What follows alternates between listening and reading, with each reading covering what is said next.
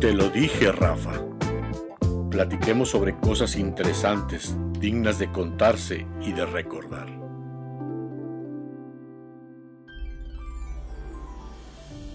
Hola, hola, ¿qué tal? Muy buenos días. Antes que nada, permíteme presentarme. Soy Rafael Cisneros de la Hoya. Nací en la ciudad de Durango, Durango, México, hace ya muchos, pero muchos años.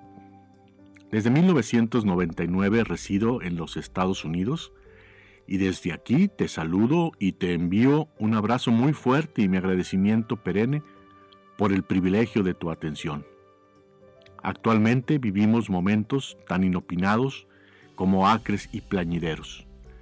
Estamos ante la presencia de una crisis sanitaria muy pocas veces vista y muy severa. Nos enfrentamos a un enemigo silencioso que está afectando y minando nuestra salud, nuestra educación, nuestra economía y nuestra convivencia social. Los mexicanos constituimos un pueblo fraterno, luchador, incansable, solidario, unido, generoso, benevolente, valeroso, atrevido, intrépido, capaz de levantarse ante la más amarga adversidad. Somos un pueblo que no necesita rutas o mapas, ni indicaciones para buscar y conseguir con mente y corazón aquello que nos brinde la felicidad, la paz y la esperanza. Hipotético escucha de este mensaje. En ocasiones es imperativo perder un poco la dirección para conducirnos con pasión y audacia. A veces es una obligación conocer el miedo para romper obstáculos, barreras o muros y nunca perder la objetividad y la calma. Precisamente y dadas las circunstancias de aislamiento, de reclusión, de confinamiento que nos aquejan a todos o a casi todos, me he tomado el atrevimiento de compartir algunas vivencias y experiencias que me han dejado marcado y que puedan entretener y por supuesto puedan paliar atenuar, atemperar o disminuir en parte o en su totalidad esos momentos de preocupación, de intranquilidad o desasosiego que estamos padeciendo. Soy un apasionado de los deportes. Por ello, en esta ocasión me gustaría platicar sobre un evento realizado en el marco de los Juegos Olímpicos México 1968. Puedes decir, uy, eso es demasiado tiempo. Tienes razón, es verdad, pero es un ejemplo muy acorde con el espíritu de lucha irrestricta que nos caracteriza. La vida ha sido magnánima con tu servidor, a pesar de las carencias y limitaciones económicas de esos entonces, mis padres siempre fueron benévolos. Me dieron la oportunidad de ser testigo presencial de un hecho histórico acontecido en esa Olimpiada. Por cierto, los primeros Juegos Olímpicos celebrados en Latinoamérica. De hecho, junto con México, solo Río de Janeiro 2016 en Brasil han tenido ese privilegio. Voy a remontarme a esos días del mes de octubre, después de muchas vicisitudes y una gran travesía, viajando toda la noche, en camión, por supuesto, Llegué en compañía de mi padre y hermano mayor a la Ciudad de México. Creo que, si la memoria no me falla, esa vez fue la primera ocasión en que salía de mi ciudad natal. Se imaginarán el asombro y la fascinación que provocó en mí la magnificencia y la majestuosidad de la capital de la República. Obviamente lo que a continuación relato me dejó aún más impresionado, estupefacto y conmocionado. Era el 22 de octubre. Se trataba del evento estelar de la natación de los Juegos Olímpicos de ese día, la prueba de 200 metros estilo pecho. La alberca olímpica Francisco Márquez, abarrotada hasta los topes, hasta las banderas como se dicen en el argot taurino, se cimbraba al grito de México, México, México.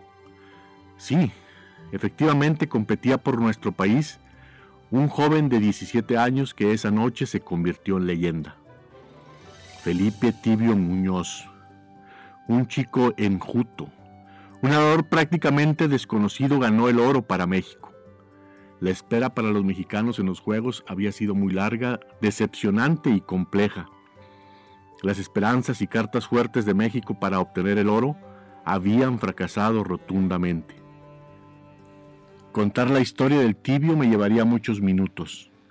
Solo diré que se inició en la disciplina deportiva a los 12 años de edad en el Club Vanguardia, en una piscina de apenas 18 metros de largo. Por aquella época acuñó su apodo. Muchos argumentaban que era porque su papá había nacido en Aguascalientes y su mamá en Río Frío. Nada que ver. Él se quejaba permanentemente de que el agua de la alberca estaba o muy fría o muy caliente. El apodo se hizo inevitable. Su carrera fue meteórica y en ascenso de la mano de su entrenador Nelson Vargas y del entrenador nacional Ronald Johnson. Describiré pues lo ocurrido en la prueba. Por la mañana de ese 22 de octubre de 1968, Felipe consiguió la mejor marca en las eliminatorias. Esto nos entusiasmó a todos y las expectativas de una medalla se incrementaron exponencialmente. Por ello ocupó el carril 4 en la final, escoltándolo el ruso Vladimir Kosinski en el carril 3 y el norteamericano Brian Job en el 5. Para evitar desconcentrarse, el tibio aflojó en una alberca aledaña al complejo olímpico. Cuando llegó la hora de la verdad, a las 8 con 4 minutos de la noche, Felipe nadó tranquilo, sin presiones, acercándose paulatina e inexorablemente a cada momento, a cada instante a la cita que el destino le tenía esperando. Quienes estábamos y veíamos incrédulos desde la tribuna la impresionante escena, sentimos que se aceleraba nuestro ritmo cardíaco. Nos comíamos las uñas y el nerviosismo y el sudor de nuestros cuerpos era signo inequívoco de las emociones provocadas por el desenlace que se avecinaba, que estaba por llegar. Ante la algarabía, el alboroto y el bullicio de los diez mil espectadores que presenciábamos la carrera, el tibio tomó la delantera a los 170 metros. Al faltar interminables 10 metros, Felipe aventajaba al ruso con medio cuerpo. Cuando el tibio logró el toque final, la locura, el frenesí y la gloria llegaron para México. Se me eriza la piel de solo recordarlo. Fue una medalla de oro tan anhelada como inesperada y celebrada. Huelga decir que la ceremonia de entrega de la medalla de oro hizo que las lágrimas de Felipe rodaran incansables, y ni se diga de los que fuimos testigos de la historia. Las notas del glorioso himno nacional mexicano simbraron hasta los cimientos, si se puede decir así, el alma y el corazón de todos los mexicanos.